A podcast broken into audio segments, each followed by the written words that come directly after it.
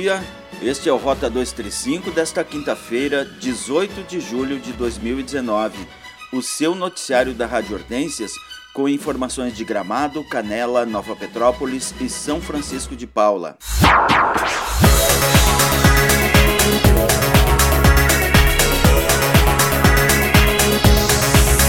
Rota 235 você acompanha de segunda a sexta às 7 da manhã, com repetição às 11 ou a qualquer momento o nosso podcast em radiohortensias.com.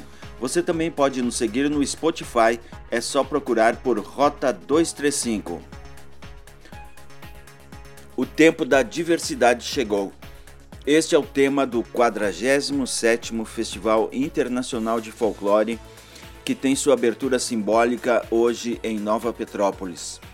Culturas de diversas partes do mundo todas unidas em uma grande festa de integração entre os povos, tomarão conta da cidade. O maior evento cultural da Serra Gaúcha deve receber mais de 130 mil visitantes em 18 dias de programação.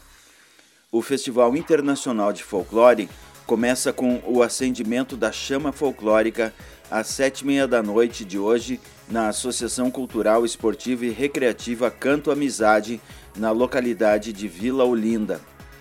Desde a quadragésima edição, a chama folclórica representa a cultura, a paz e a diversidade, marcando o início das atividades do festival, que é um dos mais expressivos eventos culturais do estado do Rio Grande do Sul. A abertura oficial do Festival de Folclore será na sexta-feira, amanhã, 19 de julho, a partir das 19h30, na Rua Coberta de Nova Petrópolis. Momento de valorização e reconhecimento àqueles que tornam real o maior evento cultural da Serra Gaúcha. A cerimônia promete muita emoção aos presentes. O espetáculo Laços do Tempo, encenação baseada nos 30 anos da Associação dos Grupos de Danças Folclóricas Alemãs de Nova Petrópolis, entidade realizadora do festival, será a atração da abertura oficial. O Festival Internacional de Folclore receberá 43 grupos e cerca de 1.500 artistas em Nova Petrópolis. Serão sete grupos folclóricos internacionais, seis nacionais, seis regionais e 24 grupos locais. Os visitantes poderão prestigiar gratuitamente as culturas de cinco países: Gana, Costa Rica, Paraguai, Colômbia e Argentina, além dos estados brasileiros do Pará, Pernambuco, Bahia, Espírito Santo e Minas Gerais. Durante os 18 dias de programação, serão 200 espetáculos no palco principal, além de 20 atrações nos palcos da comunidade em aproximadamente 170 horas de apresentação advogada de candidatos reprovados em seleção para o Conselho Tutelar de Gramado, pede a nulidade do processo. Mirão Neto tem mais detalhes. Uma comissão formada por candidatos desaprovados na fase eliminatória da eleição para o Conselho Tutelar de Gramado foi recebida pelo prefeito Fedoca Bertolucci terça-feira. Durante o encontro, a advogada do grupo, Paula Miranda, apresentou ao prefeito uma ação em que pede a nulidade do edital e do processo seletivo.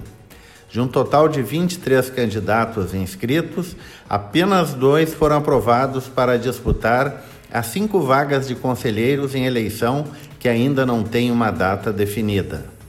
Fedoca assumiu o compromisso de consultar a Procuradoria-Geral do município a fim de apurar detalhes do que já foi adotado na eleição para o Conselho Tutelar. O presidente da Câmara de Vereadores, Rafael Ronsoni, acompanhou a reunião do grupo. A Secretaria de Saúde de Canela encerra na próxima terça-feira um mutirão que permitirá com que 16 homens passem por cirurgia de vasectomia. Oito deles já realizaram o procedimento nesta semana. Todos têm no mínimo 25 anos de idade e dois ou mais filhos, conforme os critérios da Sociedade Brasileira de Urologia. Boa parte dos homens foi encaminhada pelo trabalho das unidades básicas de saúde.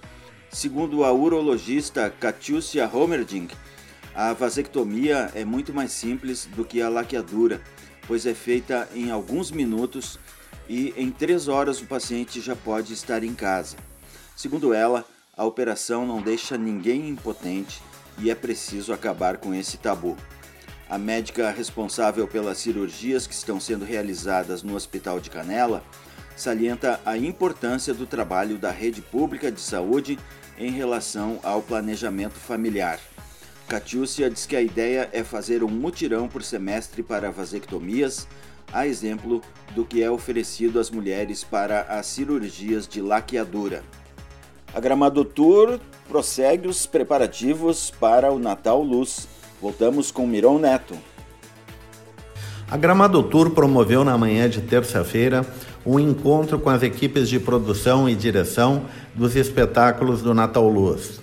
Com o slogan Aqui a magia é real, cada diretor apresentou o que está sendo projetado em cada espetáculo. O show do Lago Joaquina Beer Illumination estará a cargo de Sérgio Korsakov. No Expo Gramado, o diretor de Natal, A Magia do Noel, será dirigido por Davi Souza e A Lenda do Bosque de Natal por Fabrício Gomes, que também vai responder pelo tradicional e gratuito show de acendimento. O diretor da Gemelo, Gustavo Melo, agência responsável pelo marketing do Natal Luz, fez um relato de todo o planejamento estratégico.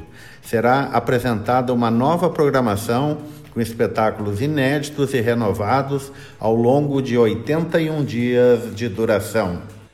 Em São Francisco de Paula, o Centro de Inclusão está com inscrições abertas para cursos gratuitos de informática em nível básico e avançado.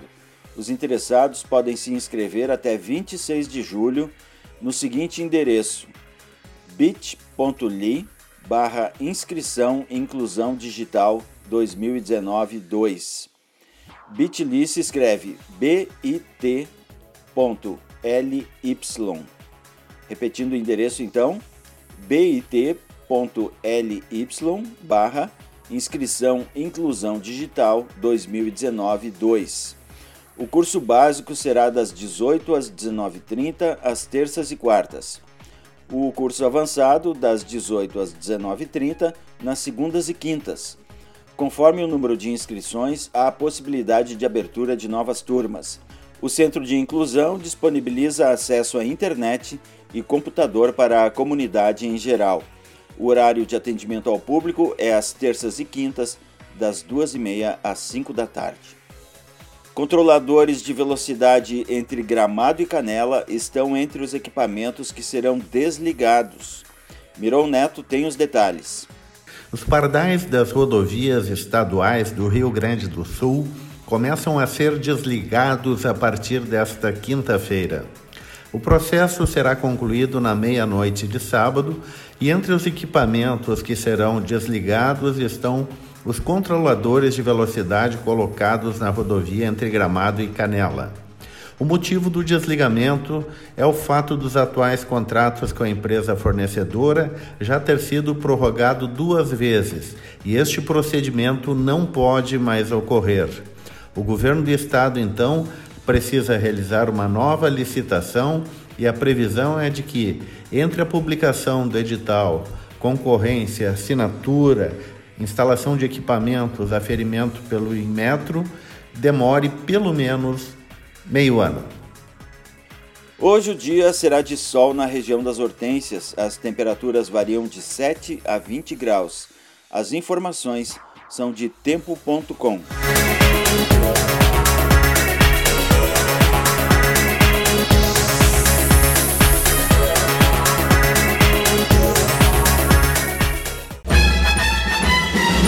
Rota 235 tem reportagem, redação e edição de Lúcio Rezer e Miron Neto. Voltamos amanhã às 7 da manhã na Rádio Hortências. As edições ficam disponíveis para serem ouvidas a qualquer momento no site radiohortensias.com. Você também pode nos seguir no Spotify. É só procurar lá por Rota 235. Um bom dia e até amanhã.